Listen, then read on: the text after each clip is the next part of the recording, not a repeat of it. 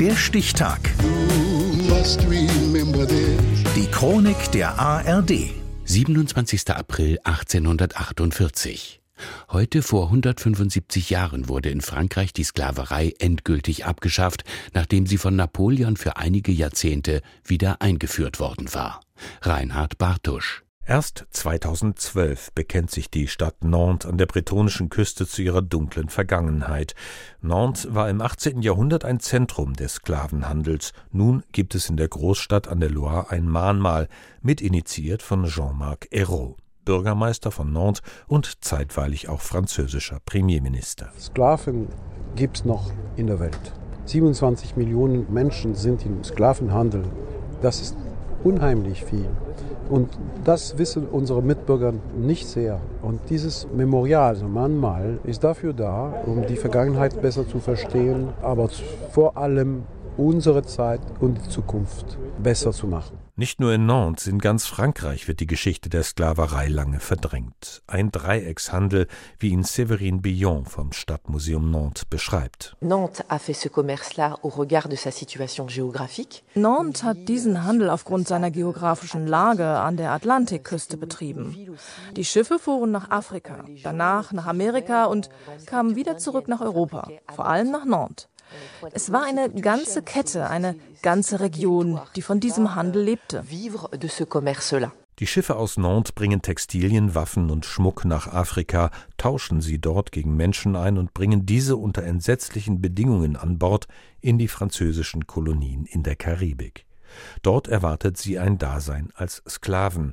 Die Grundlage dieses Menschenhandels bildet der Code Noir, der schwarze Kodex, in Kraft gesetzt von König Ludwig XIV. im Jahr 1685. 1685. Le Code Noir, promulgué par Louis XIV. Herren dürfen Sklaven in Ketten legen und schlagen, aber sie dürfen sie nicht foltern. Ein Sklave, der seinen Herrn, dessen Frau oder Kinder schlägt, wird hingerichtet. Sklaven können nicht verpfändet werden. Die erste Abschaffung der Sklaverei 1794 infolge der Französischen Revolution macht Napoleon 1802 rückgängig. Erst die provisorische Regierung der Zweiten Französischen Republik setzt ihr ein Ende. Sie beschließt am 27. April 1848 das Dekret zur Abschaffung der Sklaverei in den französischen Kolonien. In Artikel 1 heißt es die Sklaverei wird in allen französischen Kolonien und Besitzungen zwei Monate nach der Verkündung dieses Dekrets in jeder von ihnen vollständig abgeschafft. Von der Verkündung dieses Erlasses in den Kolonien an ist jede körperliche Züchtigung, jeder Verkauf von Unfreien verboten. Die Epoche der Sklaverei in Frankreich endet, hinterlässt aber bis heute Spuren in der französischen Gesellschaft. Der Verein CM98 beispielsweise, gegründet von Nachfahren der einstigen Sklaven, beklagt den Umgang mit deren Geschichte und fordert eine Aufarbeitung aus der Perspektive der Opfer, sagt Vereinspräsident Emmanuel Gourdien. Man sagt, dass die Sklaverei ein Verbrechen gegen die Menschlichkeit ist. Und wenn das der Fall ist, dann muss man die Opfer würdigen, niemals den Henker. Immer die Opfer.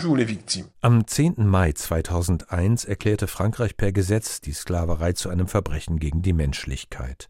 Dieser Tag ist auch der offizielle Gedenktag, nicht etwa der 27. April, an dem heute vor 175 Jahren per Dekret die Sklaverei in Frankreich und seinen Kolonien abgeschafft wurde.